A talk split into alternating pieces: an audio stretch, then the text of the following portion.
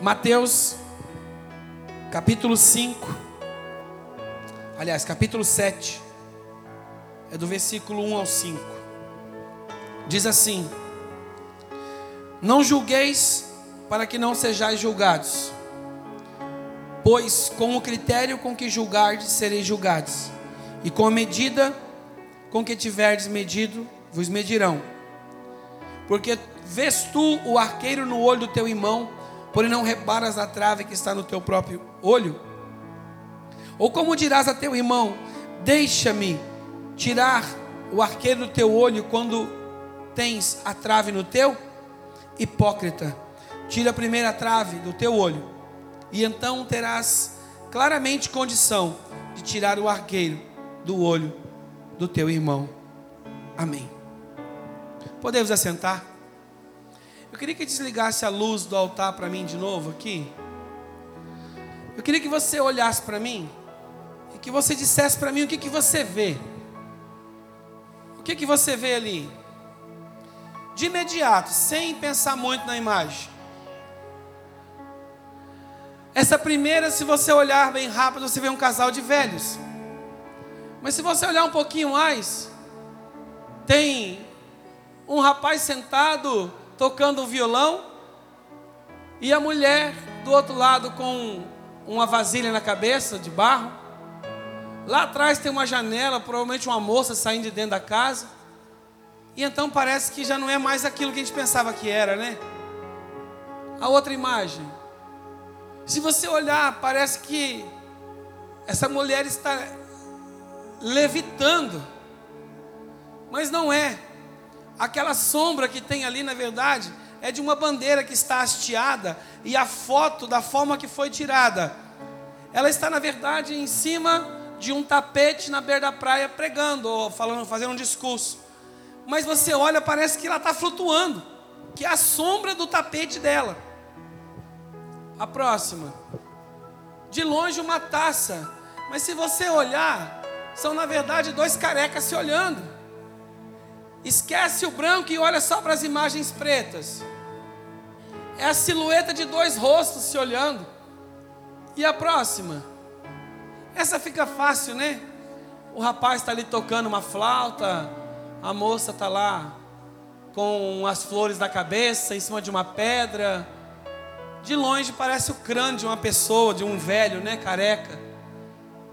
E a próxima? De longe parece um quadro de um, um senhor careca. E na verdade é um senhor, um cachorro deitado, uma mulher com um neném no colo, e ao fundo um sol. E aquilo que parece a moldura de um quadro nada mais é do que a moldura de uma ponte ou de uma coisa parecida com isso.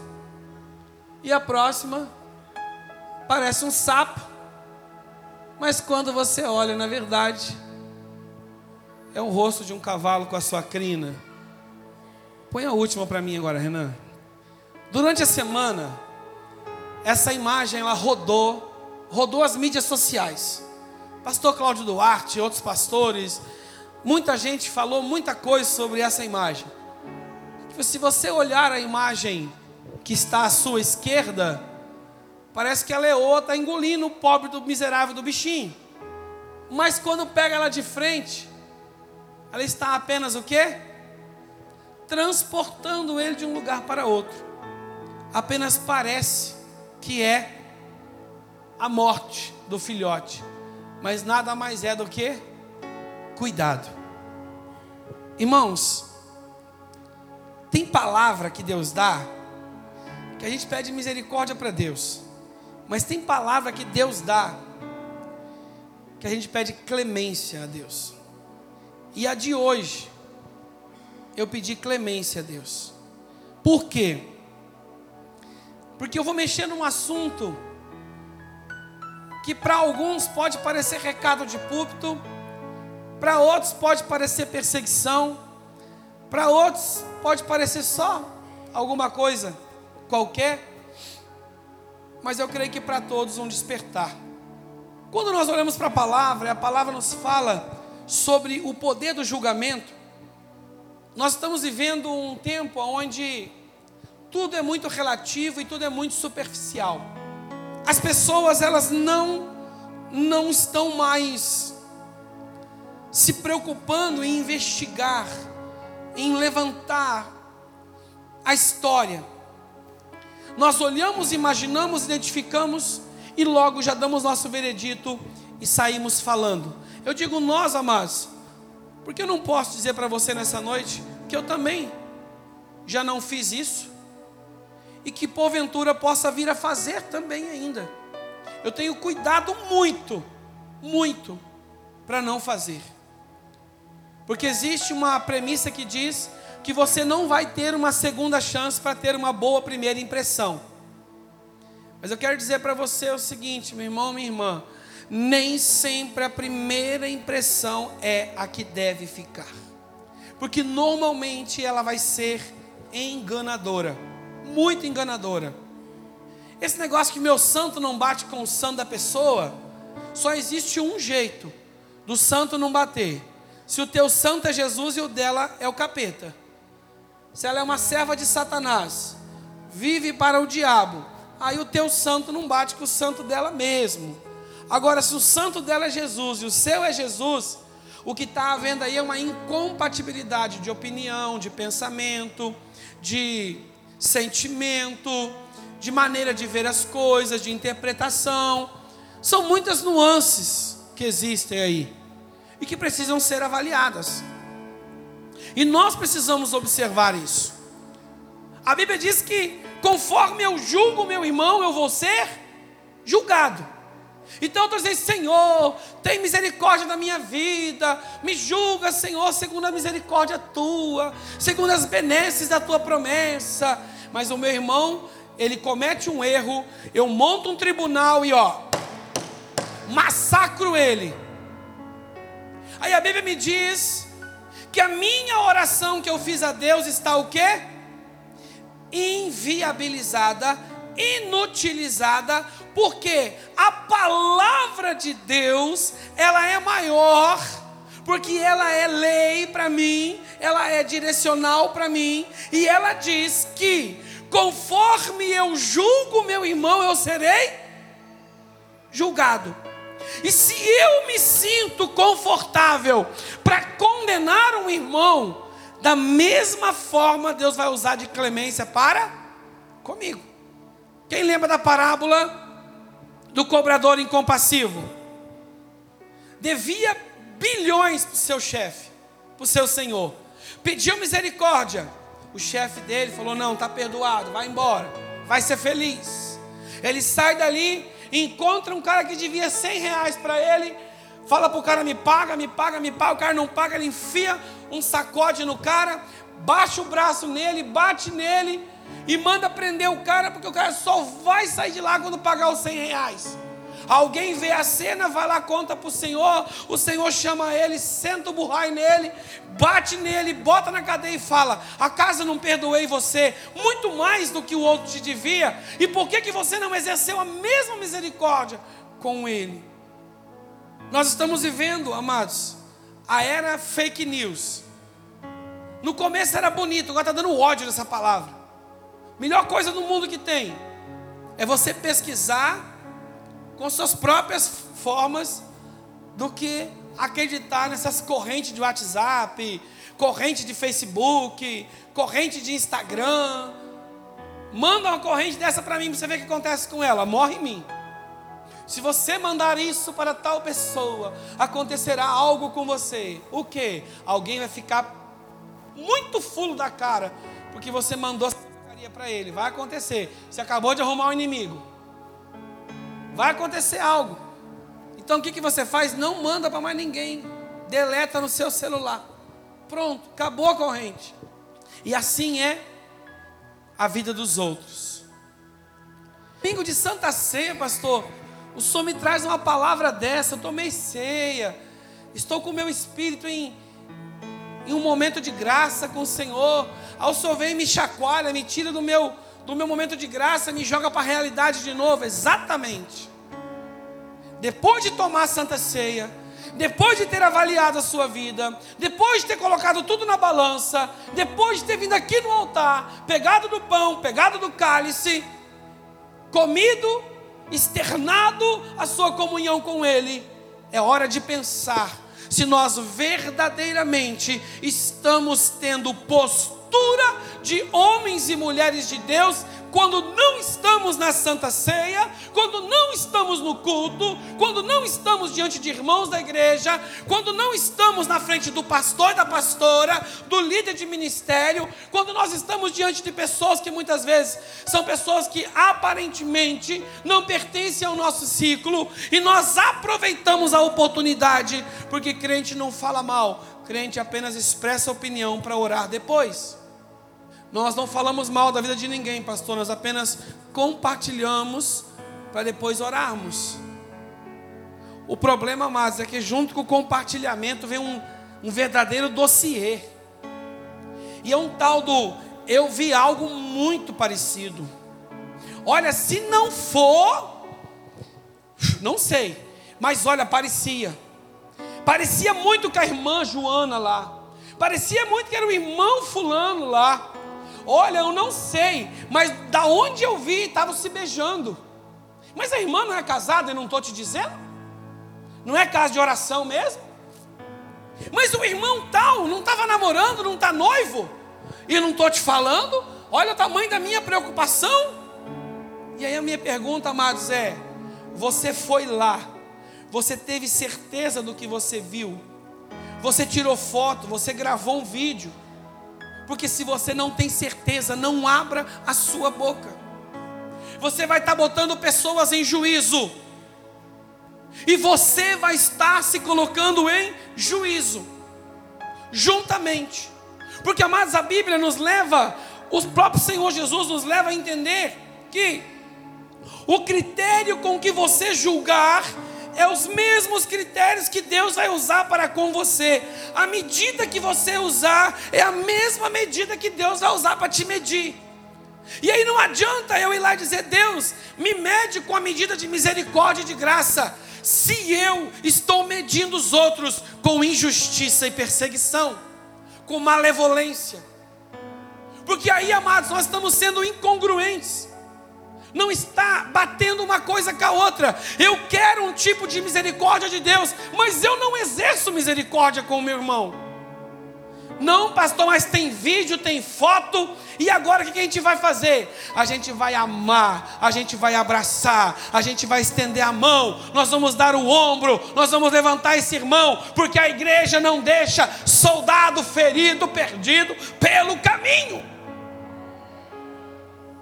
Nós não somos tribunal, nós estamos sim diante do tribunal, porque a igreja, antes de qualquer coisa, ela é um hospital.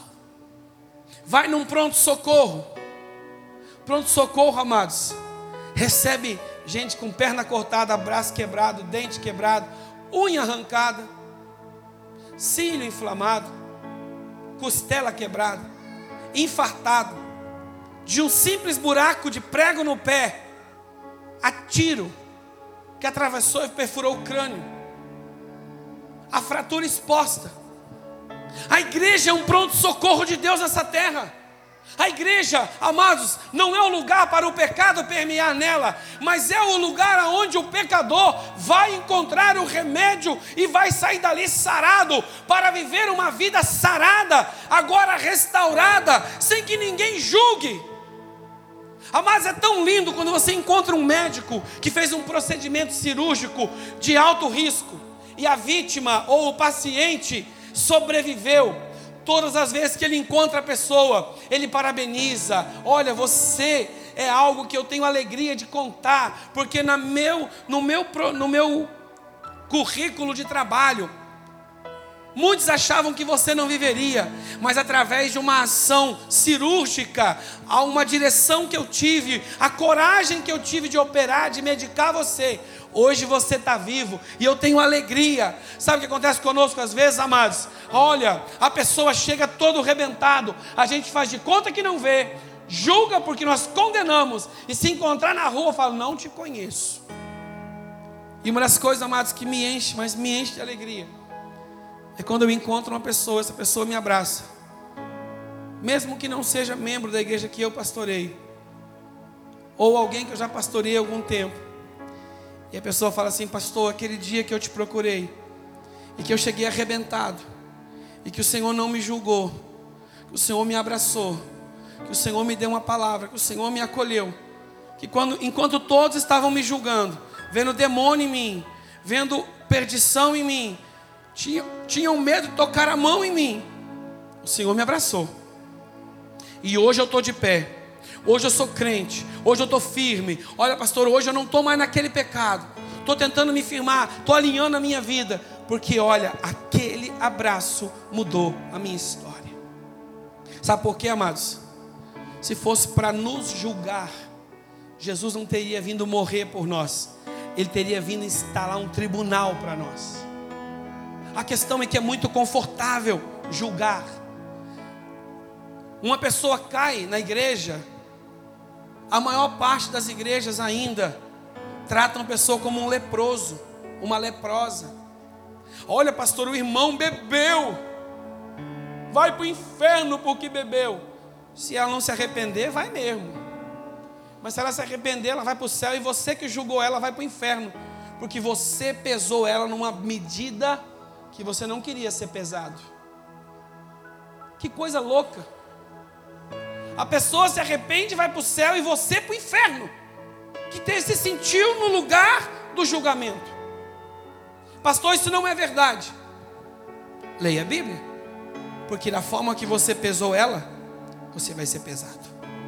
Amados, nós, por mais santo que eu e você sejamos, Deus não colocou a mim e a você como juiz nessa terra. Deus nos colocou nessa para sermos canal de bênção sobre a vida das pessoas. Acolher, estender, dar a mão, falar a verdade, sermos profetas, denunciar o pecado, não execrar pessoas, mas denunciar. Olha, irmão, Carlito, esse caminho é caminho de morte, varão. Eu amo você em Cristo Jesus, varão. Vou caminhar com você, mas se você continuar nesse caminho, esse caminho é de morte. E nesse caminho eu não vou com você. Uma pessoa falou com um irmão da nossa igreja, uma determinada situação, é porque quando aconteceu tal coisa comigo, ninguém mais quis andar comigo. O irmão falou, meu irmão, no cam o caminho que você escolheu seguir, ninguém ia querer andar com você mesmo, porque você pegou o caminho de morte. Nós estamos aqui para te ajudar a sair de lá. Agora, caminhar com você lá, não. Aí é ser o quê? Cúmplice. E o cúmplice é tão pecador quanto quem, quanto quem pecou. Agora também não se esconda atrás disso para continuar errando. Não se esconda atrás desta falácia para continuar errando. Não me julgue. Não me julgue, não te julgo mesmo não. Agora, esse estigma Gabriela, meu irmão, minha irmã, repreenda ele da sua vida. Eu nasci assim, eu cresci assim, vou morrer assim. Gabriela, me ajuda, meu irmão, minha irmã. Aí você quer continuar no lugar da morte. Aí não é uma questão de te julgar, é uma questão de alertar e manifestar para você que o lugar que você está é lugar de morte. Agora, se você disser, olha, eu estou neste caminho, agora eu quero sair dele, vai ter sempre alguém. Jesus vai colocar um crente do seu lado, um homem de Deus ou mulher de Deus, para estender a mão para você. Deus não nos colocou como juízes. Deus nos colocou como obreiros dele. Nós somos construtores de pontes. Eu acompanhei um jovem, ele era usuário de maconha. Como me doeu caminhar com aquele jovem. Me procurou, foi para o encontro com Deus, levou maconha para o encontro com Deus. Falei, Senhor, é prova mesmo, viu? levou os baseados de maconha para fumar no encontro com Deus. Fumava três baseados por dia, um de manhã, um de meio-dia, um de tarde, metodicamente. E quando estava muito estressado, no meio da tarde ele fumava outro. Mas era só quando estava muito estressado. Me procurou no gabinete desesperado, pastor, quero abandonar essa praga. Aí diminuiu de, de três para dois, de dois para um, e chegou ao ponto de não usar nenhum. dava as tremedeiras nele, batia na minha casa, a gente sentava, conversava, eu orava com ele, direcionava a vida dele. Ele um dia ele chegou lá, pastor, o senhor promete que não vai brigar comigo? Eu falei, por quê? Pastor, fumei de novo, bebi de novo, me prostituí de novo, afundei a cara na lama até o pescoço. Uma vozinha falou: já que você fumou um, já estraga logo tudo, já está estragado mesmo. Mas eu estou num arrependimento tão grande, eu preciso. O Senhor me recebe para falar comigo, orar comigo. Ele chegou, ele não queria pegar nem na minha mão. Falou, pastor, eu não sou digno de pegar na sua mão. Eu falei para ele assim: eu não sou Jesus, filho. Eu sou apenas um instrumento de Jesus. E não tem como eu te ajudar se eu não te segurar pela mão. Quando ele pegou na minha mão, ele caiu de joelho e começou a chorar. Eu falei: Eu não te julgo. Agora, eu não posso aceitar que você queira ajuda continuando fazendo o que você está fazendo. Caminhamos junto. Hoje ele foi embora, está morando em outro estado. Conseguiu arrumar emprego, conseguiu terminar a faculdade dele. Segundo ele, não está mais usando, parou de usar de vez. Ainda não conseguiu se firmar na igreja. Vai nos cultos, mas ainda vive alguns passos errados. A maconha ele disse que largou. Ele veio aqui em Jaru, ele me achou. Pelo Facebook ele me achou e foi me dar um abraço. Falou assim: Eu amo o Senhor. Para mim o Senhor vai ser sempre meu pastor, porque o Senhor foi a pessoa que não me julgou. Eu quero dizer uma coisa para você, querido, querida. Não é porque você sabe muito, você conhece muito, você ora muito, você lê muita Bíblia, você tem muitos anos de crente, você nunca desviou, você nunca perdeu uma santa ceia, nunca matou uma escola dominical, nunca perdeu um vigilhão, você nunca falou mal de ninguém. Isso não nos coloca na posição de julgarmos quem está lá em situação de perdição. Não. A igreja de Jesus está aqui para curar pessoas, para sarar pessoas, para estender a mão para pessoas, não para ser conivente com o seu pecado, mas para denunciar o pecado e dizer para ela que tem uma saída, tem um caminho, sim. E ele está em Jesus. E que ela não vai conseguir fora de Jesus.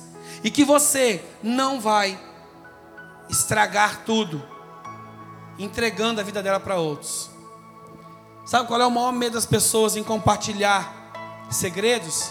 E tem muita gente indo para consultório de psicólogos, às vezes nem porque ele quer e precisa de um psicólogo, é só porque ele sabe que ele vai lá, ele vai pagar pela consulta e existe uma confidencialidade.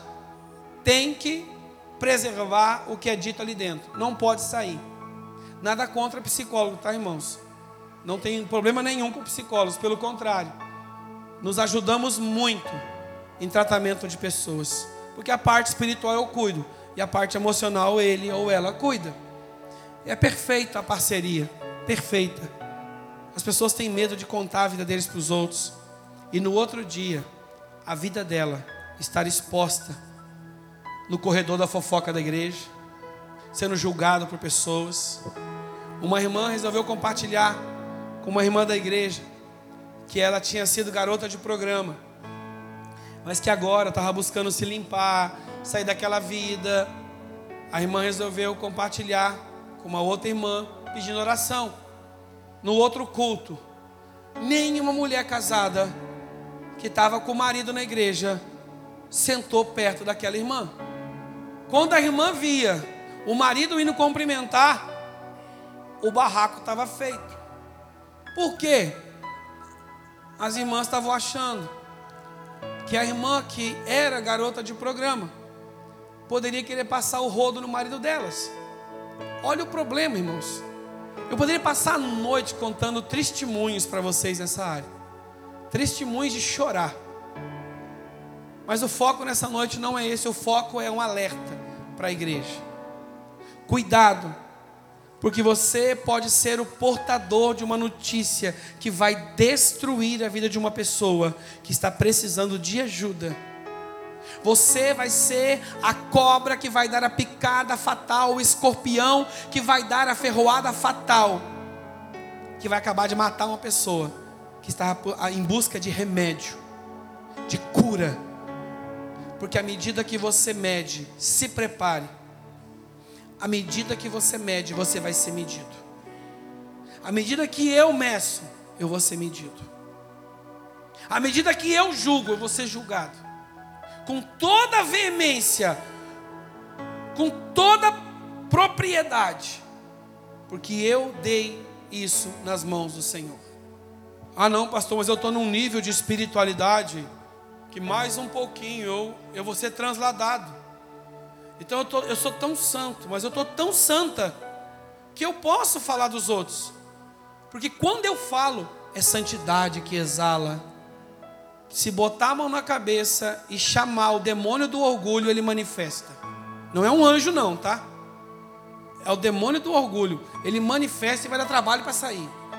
Quando o eu vem antes, Deus já não existe mais, querido. O eu diminui para que o Senhor cresça. Pastor, deixa que eu faça louvor, porque quando eu faço louvor, o fogo cai. Eu vou dizer assim: não sobe no altar hoje, querido, porque a gente quer ver Jesus trabalhando, não você. Quero ver o Espírito Santo trabalhando. Quem veio na vigília aqui, quinta-feira, amados? Quem passou lá fora viu Jesus operando e com certeza foi embora com a sensação que estava operando sem anestesia, porque a gritaria foi forte aqui dentro. Eu e você fomos chamados em Deus para exercermos misericórdia, para sermos misericordiosos, para amarmos e levarmos aquele que está perdido sem direção a Cristo, aquele que não sabe como fazer, a fazer. Aquele que não sabe como amar, a amar, aquele que não sabe confiar, a voltar a confiar, aquele que não sabe depender, a aprender a depender, aquele que não sabe mais para onde ir, a ter uma direção. Nós não apontamos caminho e nem julgamos pessoas. Nós não apontamos o dedo para o caminho da pessoa, não. Nós dizemos, ei, o caminho, a verdade e a vida é Jesus. Se dia uma pessoa viu um irmão aqui da nossa igreja.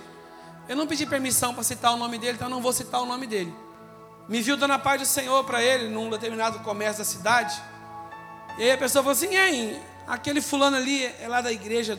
O senhor é pastor? Sou. É da sua igreja? É. O senhor tem certeza que aquela pessoa ali é crente? Falei: Tenho. Tenho. Fiquei até meio com medo, né, irmãos? Falei: Jesus, e agora, pai? Falei, não, é crente. Há quanto tempo? Ó, eu estou aqui já há cinco anos pastoreando a igreja. Pelo que eu sei, deve ter mais uns cinco antes de mim, deve ter uns dez anos de crente. Dez anos que o fulano é crente. É, rapaz, eu não acredito não. Não é possível que aquele homem virou crente. falei, é, é crente. E foi uma dó porque o irmão saiu do local, eu ia chamar o irmão de volta, não deu certo. Eu nunca contei isso para ele. Pastor, mas não é possível. Eu conheci esse homem, esse homem era, pensa numa porcaria de gente. Valia nada, nada. Aí eu vou embora de Jaru, eu volto para Jaru, eu chego e encontro o cara dando a paz do Senhor para um pastor e dizendo que o pastor diz que ele é crente. Falou assim, eu me deu vontade na sua igreja só para conhecer essa igreja. Porque se o fulano virou crente de verdade, Deus existe. É daqui da nossa igreja e está no culto hoje. Cumprimentei ele na chegada. É daqui da igreja. Tem mais de 10 anos de crente aqui. Reduziu bastante, né? Eu falei, pois então você vá, meu filho. Falou, rapaz, eu nunca pensei na minha vida que uma igreja ia querer acolher aquele camarada, porque testemunho pessoal dele é muito porcaria. Eu falei, pois era, porque hoje o testemunho pessoal dele é de homem de Deus. Eu pastoreio ele há cinco anos. E o que eu posso dizer é que é um homem de Deus. Não estou dizendo que não tem alguma coisa para dar uma ajustada. Porque isso o pai sabe. Mas é homem de Deus. Quero dizer para você uma coisa. Igreja, hospital. Deus manda você jogar fora o martelinho do juiz de tribunal. E se levantar. Porque há uma multidão de doentes precisando das macas e das mãos que vai chegar até eles para tirá-lo desse quadro que está levando ele à morte. Eu e você somos esta geração de homens e mulheres que Deus está levantando. Médico não escolhe paciente, porque ele faz um juramento. Ah, pastor, tem médico que escolhe. Eu não estou falando desses. Estou falando dos médicos que honram o juramento que fizeram. Ele não escolhe paciente, porque ele fez um juramento de proteção à vida. Eu e você somos desses que não escolhemos pacientes, tratamos de todos, porque quem habilita as nossas mãos é aquele que é o médico de Gileade. Não julgue, não condene, mas também não absolva. Ajude pessoas. Quem absolve pessoas é Cristo. Não caia na tentação, mas o testemunho preservado muda e transforma situações. Eu quero convocar você nessa noite como igreja do Senhor a dizer para Jesus: Jesus, muda a minha forma de olhar para pessoas, muda a minha forma de enxergar pessoas, muda a minha forma de avaliar pessoas, que eu analise, que eu reflita antes de condenar uma pessoa ao inferno, antes de falar dela para todo mundo e destruir o testemunho público dela. Me ajuda, Senhor. Pastor, e quando nós erramos nessa missão, peça misericórdia, procure a pessoa e peça perdão. E peça para o Espírito Santo não te deixar errar mais. Não condene. Não condene. Apenas peça para que Deus te ajude a ser instrumento de vida na vida de alguém e não de morte. Vamos ficar em pé? Jesus não quer que você se deixe levar. Ah, pastor, eu tinha certeza que era um sapo. Aí a imagem vira. Ah, não, mas era um cavalo. Mas eu vi um sapo. Você viu errado. Pastor, eu tenho certeza que era estava lá fazendo isso. Aí a imagem dá uma viradinha, você, ei, mas não estava. Cuidado com seus olhos. Eles podem te enganar. Uma pessoa contou um testemunho para mim recentemente de uma situação. Ligaram para ele dizendo que ele estava num bar num bar, bebendo. E ele estava em casa, atendendo o telefone. E a pessoa falou: Para de mentir, estou te vendo na minha frente. Eu falei: Não estou, eu estou em casa. Estou em casa. Cuidado, porque pessoas podem até confundir você. Não se preocupe que isso Deus vai ser justiça para você. Agora não cometa o erro de julgar os outros por um olhar traído porque igreja de Jesus, você não está na terra para isso. Você está aqui para ser remédio para esse mundo doente. Feche os seus olhos.